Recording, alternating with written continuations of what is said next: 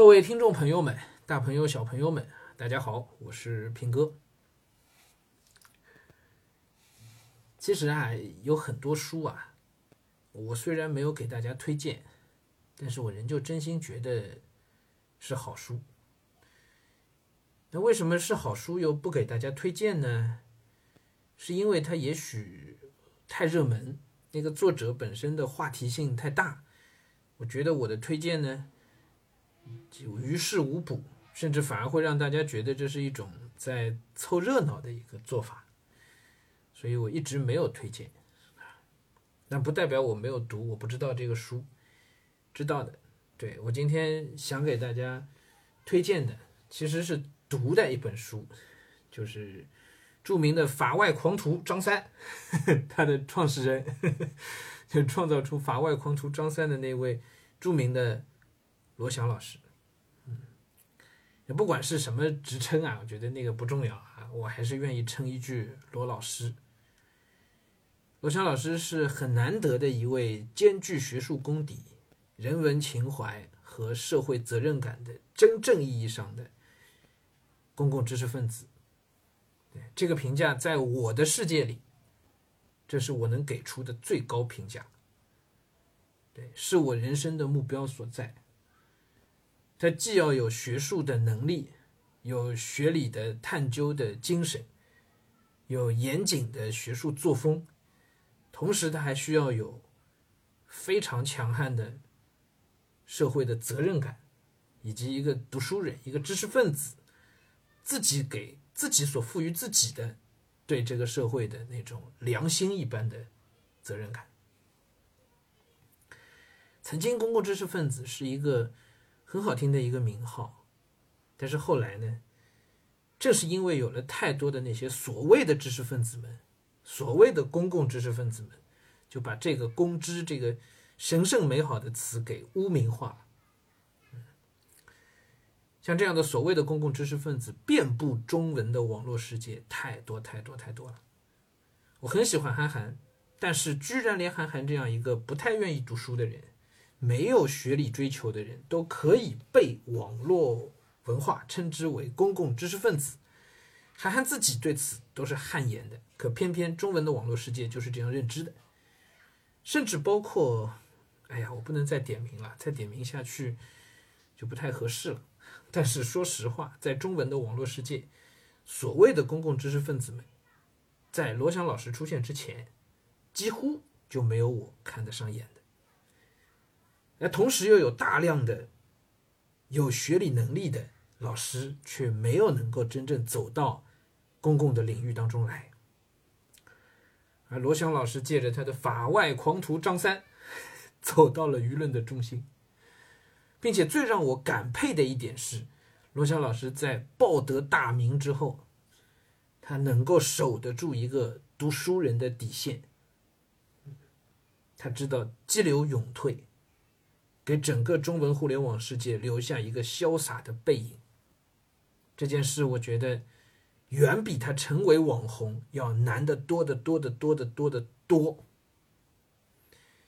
也许有很多人都有能力，因为媒体行业有个说法，就所谓叫每个人都有十五分钟的时间可以成名。每每个人也许都有，你你只要放得下，你只要足够不要脸，你你都可以成名成家。都可以成为一个网红，但是真的绝少绝少有人可以在巨大的名利诱惑面前守住自己的底线和本分，去做自己真正该做的事情，同时又不忘记自己的担当，太难得了。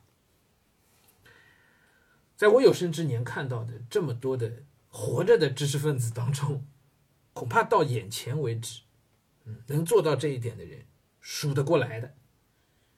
李敖大概可以算一个，虽然他有很大的争议啊，还有一些学界前辈也可以算，还有五四的一批知识分子，大概也可以算。要说当代的活着的，好像就只有罗翔了。今天这一番的评价，大概是大家听平哥节目这么多年以来，听到我对某一个人的评价，尤其还是一个在世的活着的一个人的评价，可能是最高的一次了，对吧？不吝赞美，也许有过头之处，但这是我自己真实的想法。那么今天推的这本书呢，就是也不叫推的书啊，我也不卖书，是吧？向大家推荐的这本书呢，就是罗翔老师的《法治的细节》。我推荐书的方式很特别，因为书是作者自己的东西，我再去做过多的阐释，可能都是画蛇添足，都是狗尾续貂。所以我觉得最好的推荐的方式，就是从中摘出我认为有价值的东西。读给大家听，让大家到原文当中自己去体会。如果你觉得好，那么很好，我们有共鸣；如果你觉得不好，那么，听听也无妨。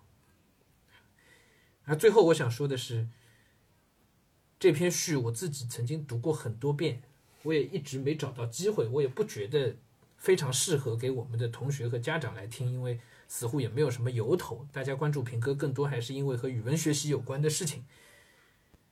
我来读这样的文章显得太个人化，所以我一直也都没有来介绍。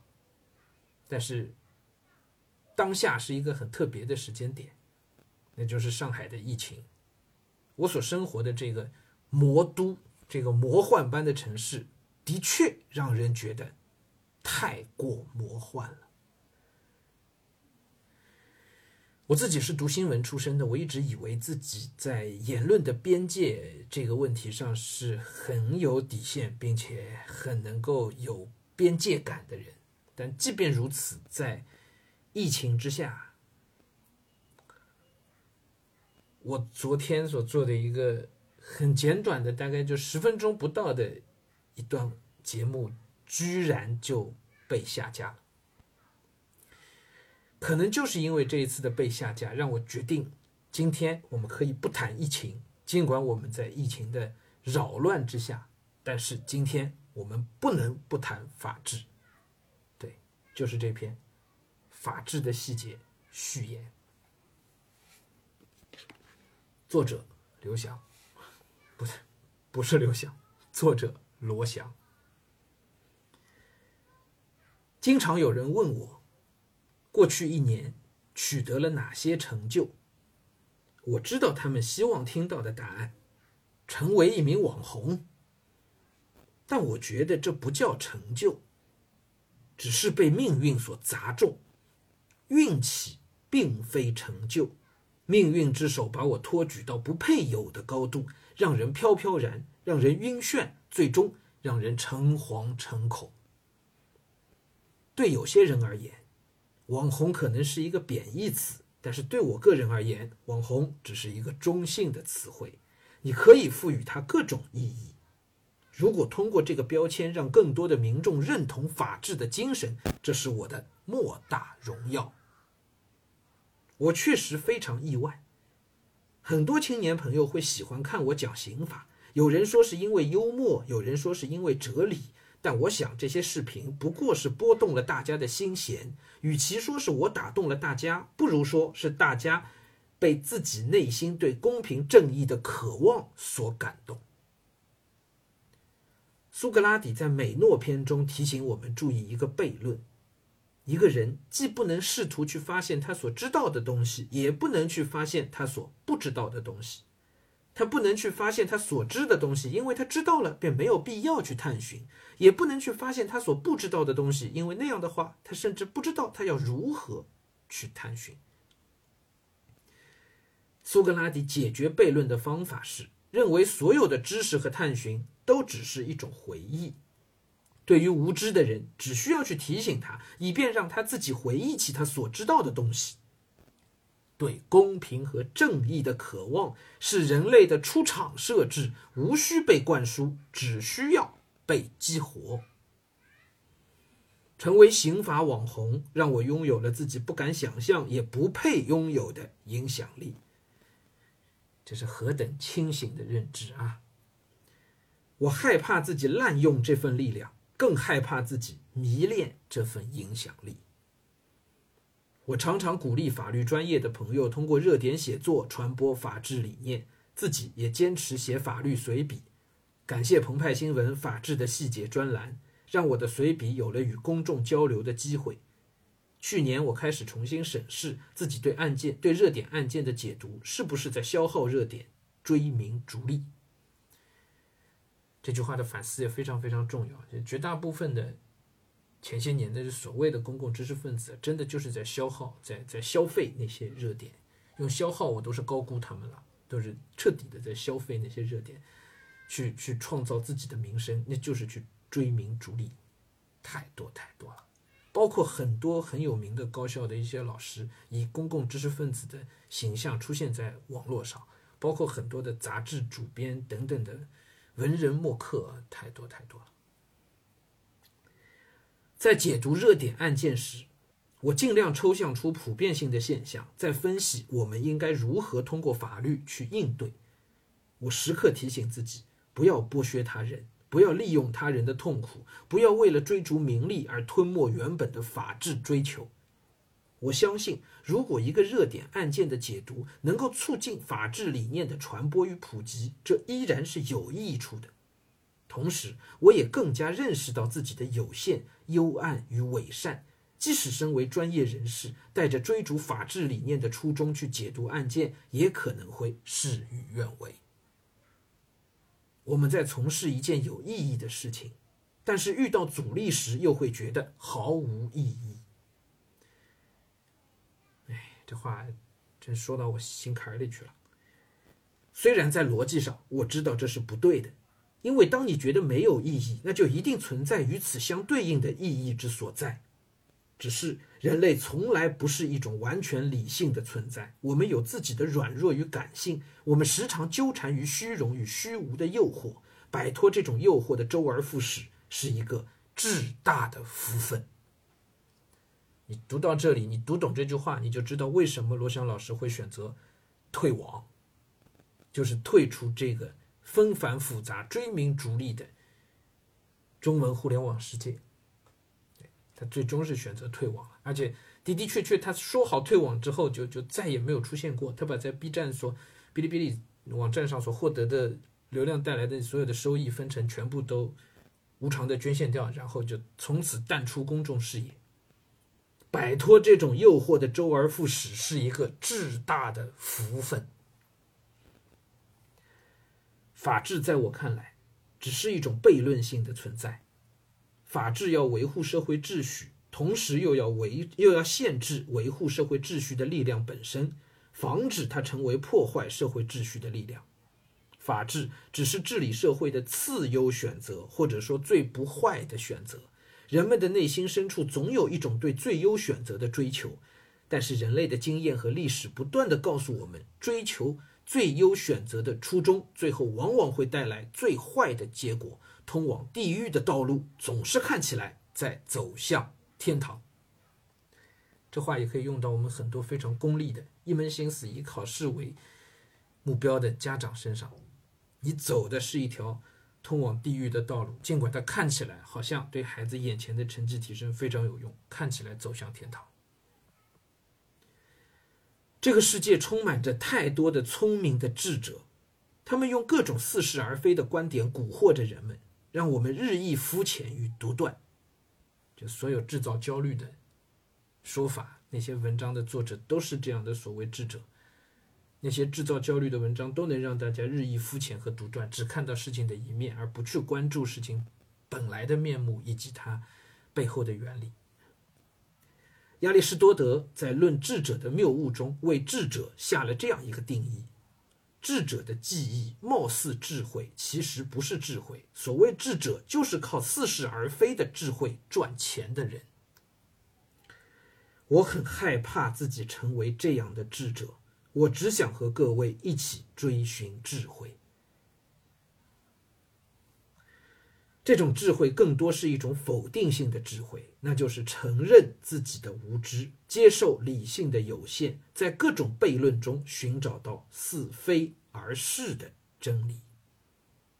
我一直将自己定位为一个法学殿堂的门童，邀请各位的光临，这就是所谓公共知识分子。对，是把知识的大门打开的那个人，也可以理解成是所谓的指月手。对，就是他比喻当中的这个门童，指引大家得其门而入。相信大家在这个殿堂中会遇到许许多多的大师。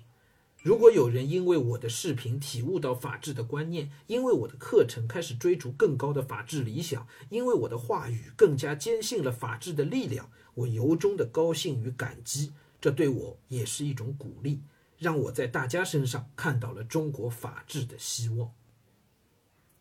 把这里的法治换成教育，那就是我一直想说却一直没能说出来的话。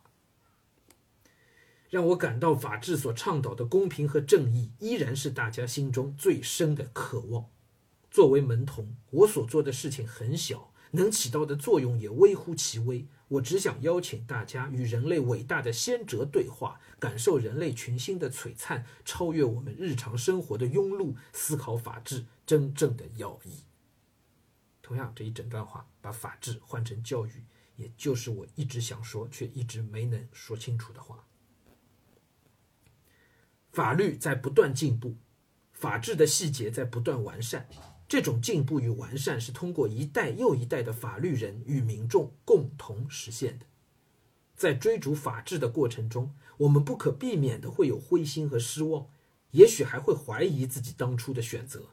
当你灰心的时候，希望能够有一种力量帮你擦去掉落在心中的灰尘，让法治的热情在心中重新燃烧。当你失望的时候，也许正是因为你对法治太过盼望而沮丧。看见的不用去相信，看不见的才用去相信。是啊，看见的东西人人都能看得见，还要你相信干嘛呢？对吗？在可见的视野中，我们经常看到不公平和不正义，这让我们对看不见的公平和正义更加充满向往。人总要对焦于某种，人总要对焦于某种超越生活的存在，才能告别习以为常的平庸与肤浅。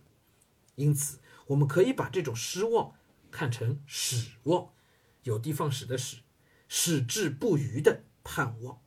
因为这种对法治矢志不渝的盼望，我们可以忍受路途中暂时的灰心和失望。并不是所有的怀疑都会导致虚无，很多怀疑是为了更加的确信。作为老师，有一种极大的愉悦，就是在学生身上看到自己想去追求而没能达到的希望。让我重新回答文章开头的问题：我理想中的成就就是做一个好的老师。教好法律，传播法治理念，让每个人意识到自己内心幽暗的成分需要被封锁。过去的一年，大家将诸多荣光投射到我身上，这是我所不配的。今后的每一天，我希望法治的光芒能够照亮每个人的内心与前行的道路，让我们在每一天的生活中完善法治的细节。唯愿公平如大水滚滚。使公义如江河滔滔。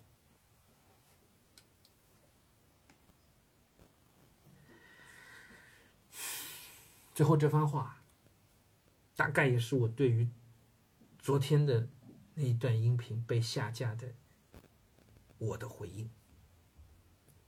希望这个被称为魔都的城市，可以真正展现出。